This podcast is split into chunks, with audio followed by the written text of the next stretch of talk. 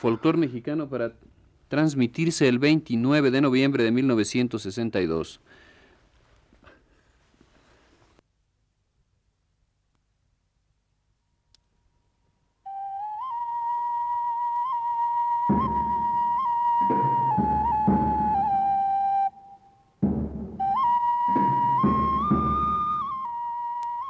Muy buenos días, amable auditorio. Radio Universidad presenta el cuadragésimo primer programa de folclor mexicano.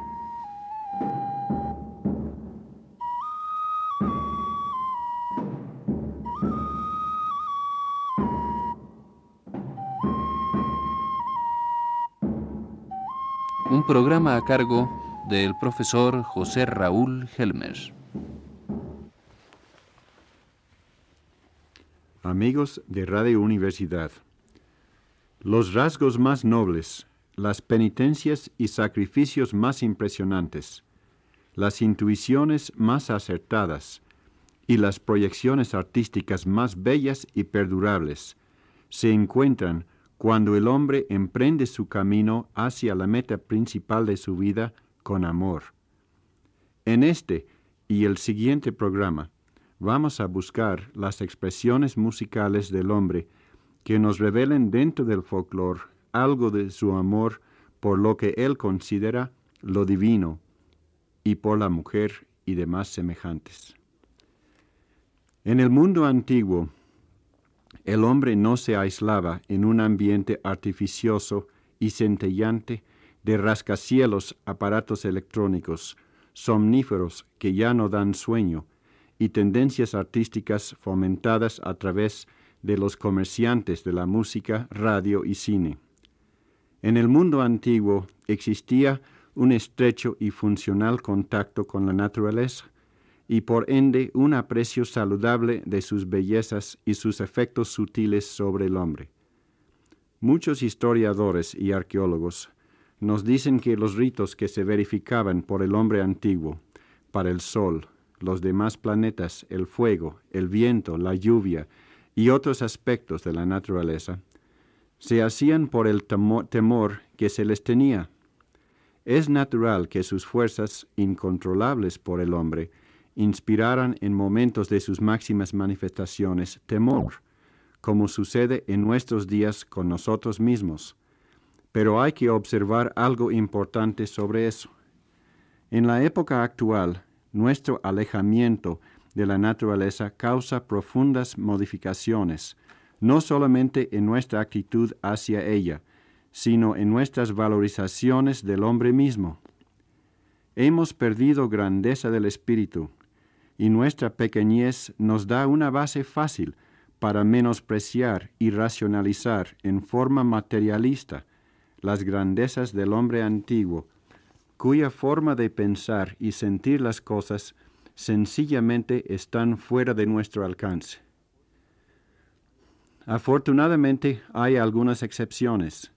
El canónigo Ángel María Garibay, el doctor León Portilla y la arqueóloga Laurette Sejourné y unos cuantos más de nuestra época que han podido leer detrás de los dibujos lacónicos de los códices y ligar los símbolos trascendentales detrás del arte abstracto del hombre precolombino en México. Allí se lee un mensaje de preclaras intuiciones respecto al lugar del hombre en el cosmos, de extraordinaria comprensión de los procesos psicológicos constructivos que se deban utilizar para el óptimo desarrollo del hombre individual y colectivamente. Aquí hay amor por lo divino, que se refleja dentro y fuera del ser humano. Estas grandes manifestaciones del amor impersonal siempre se han expresado a través de la música.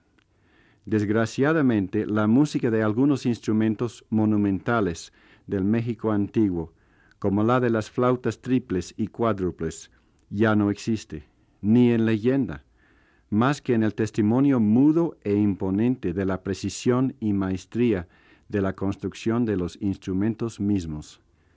Pero sí, afortunadamente, todavía existe entre nuestra gente indígena expresiones musicales, a veces con medios ya mestizos, que todavía irradian aquel amor impersonal que hace unir el corazón del hombre con el cosmos, que lo transforma en Yolteotl, corazón endiosado.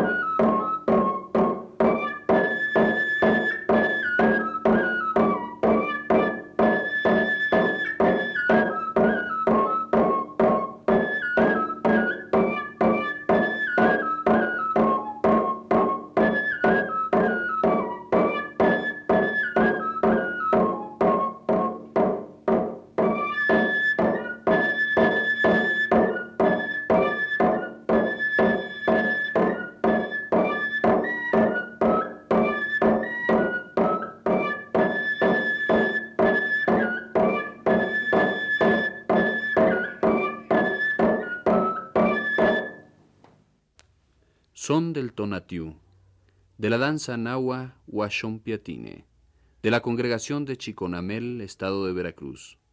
Todavía Juan Martínez, flautista indígena, más de 400 años después de la conquista, nos dice con el candor del gran poeta texcocano que su hermoso idioma náhuatl le confiere que este son es para Tonati, el dador de la vida.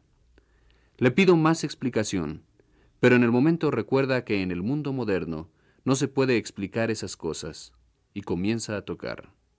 Esta danza tiene una hermana, casi gemela, en Tancanguis, San Luis Potosí.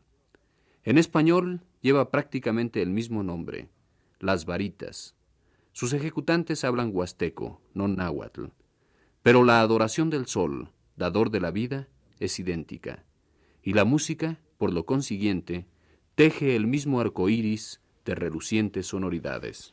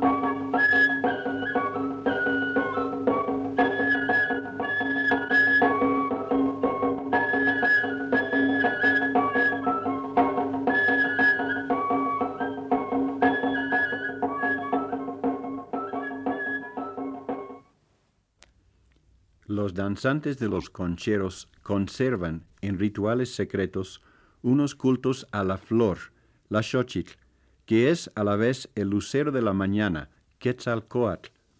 En una de estas ceremonias que tuve el privilegio de presenciar, conocí por primera vez en carne propia lo que representa el concepto náhuatl de la vida como flor y canto, in xochitl in cuicatl, tan bellamente expuesto en los libros de Miguel León Portilla. En la misma Ciudad de México presencié estas cosas, tan conmovedoras que no encuentro palabras para describirlas. Detrás de las alabanzas que cantaron, oí los cantares antiguos, traídos desde lejos por el perfume del copal, y cuando el joven capitán de la danza, humilde albañil de día, se arrodillaba durante horas primero a cantar y tocar su concha, y después a vestir con flores de cempasúchil, la flor estrella de madera, di cuenta que los herederos de la sabiduría antigua todavía nos están esperando en el crucero de la vida para renovar nuestra visión del Nelistli, las cosas verdaderas sobre la tierra.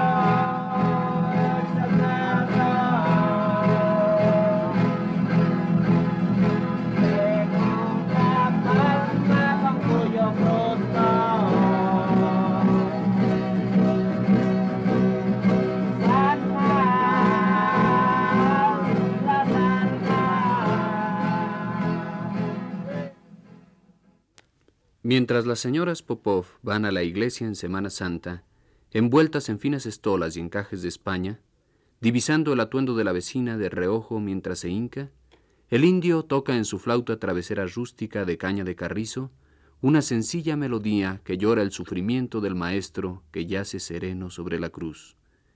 El amor y compenetración son inmensos y puros.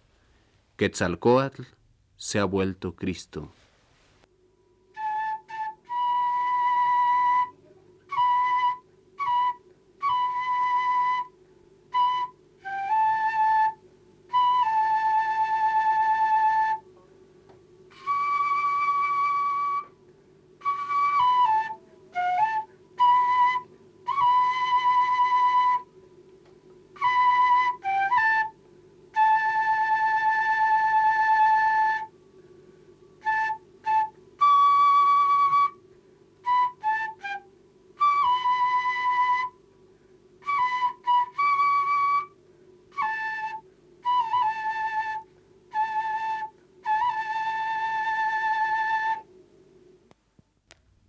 En la ciudad se toma la marihuana para experimentar raras sensaciones y para darse valor para cometer crímenes. El huichol toma el peyote para alcanzar la visión cósmica de las cosas.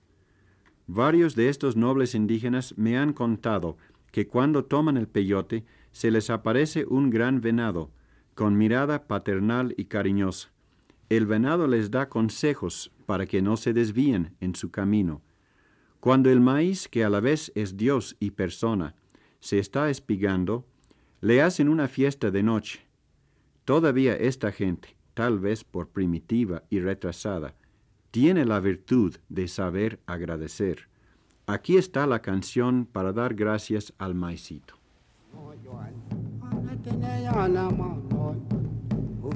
Tabarabakokaden, Yakatemene Mosayora Katsa, Anatemene Tikuretore, Wakanotenene Tikuretore, Minutinena Sayora Katsa, Minutinena Sayora Katsa, Minutinena Sayora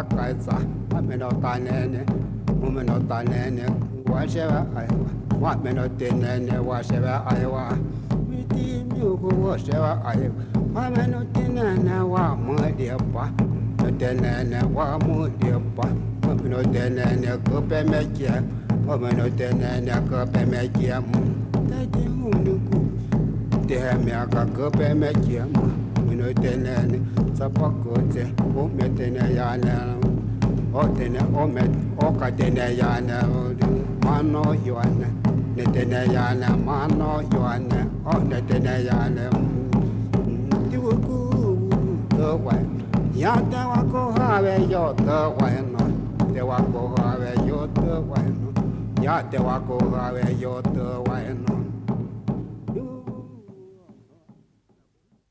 La voz serena y señorial de Lino Valderas repite, ya con cierto titubeo, las palabras mágicas de su anciana tía, Teopisque, sacerdotisa de ritual náhuatl de la cueva en la falda del Popocatépetl, ritual que todavía ostenta el diálogo familiar con los antiguos dioses de la lluvia, sol y el viento, pero no con miedo, como nos quieren hacer creer, sino con cariño y dignidad. Sus palabras ya no tienen la fluidez de primera mano, porque Lino las oyó de niño solamente, cuando su tía lo llevaba a la cueva cuando fueran a pedir la lluvia.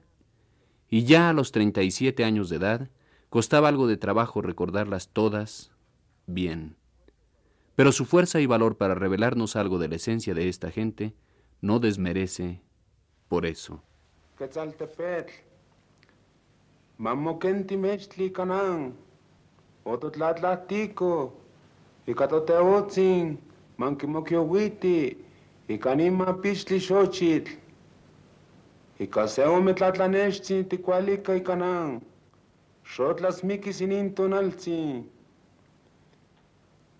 Nican το τλατλατίκο κατά τεότσιν. Ο τλακιοβιτήλο το τεότσιν. Η κανόν τλατλατήλη. Μεν τλατεκουίνι. Τλαπετλάντλη.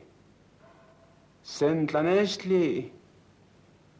Είτε τσινούν το τεπέτσιν. Τετσινούν το τεπέτσιν Kan huilalokan kuajnepanoltsitsinti, Quetzaltepetl, mantlanex mantlanankililokan, mantlanankili popocatepetl, ostokohkoyo ko kekich mehkuajnepanoltsitsin muetztikateh.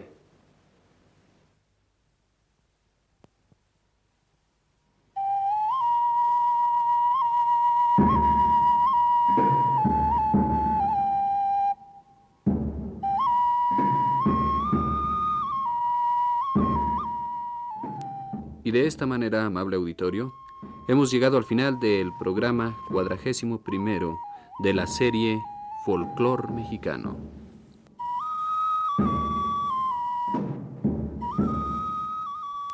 Fue una producción del profesor José Raúl Helmer. Un servidor, Juan López Moctezuma, agradece la atención prestada y les invita muy cordialmente a escuchar el siguiente programa de esta serie la próxima semana, el mismo día y a la misma hora.